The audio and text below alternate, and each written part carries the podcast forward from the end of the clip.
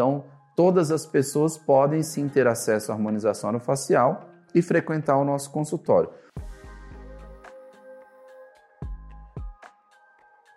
Qual que é o público-alvo para os fios e bioestimuladores e até de uma forma geral o público para harmonização orofacial?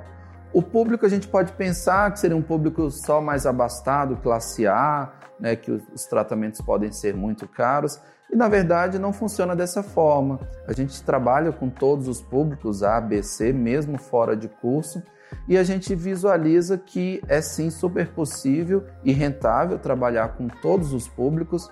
Às vezes, um público né, classe BC, você tem um preço mais competitivo, mas você tem uma demanda maior, você tem uma quantidade de pacientes maior.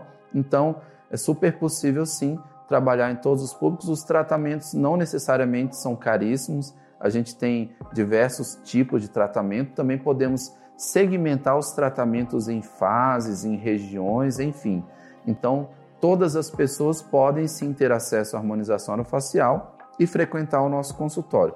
Obviamente que o público feminino ele nos busca mais, é a maior parte do nosso público é, mas os homens também têm buscado se cuidar, às vezes fazendo tratamentos mais pontuais, mas também fazem uma importante parcela aí da nossa clientela. E tanto é dessa forma que é para todos os públicos que nós temos alunos aí com muito sucesso, referência em suas regiões em todo o país desde o Amapá, Macapá, Goiânia, São Paulo, Nordeste, temos vários alunos lá que são referências em diversas regiões, tanto na capital como no interior de seus estados. Então, assim, é realmente uma especialidade de tratamentos que são do grande público, não é para apenas para pessoas muito abastadas. Então, isso é muito bom para o nosso consultório, porque a gente não tem uma restrição aí de público-alvo para a gente poder trabalhar.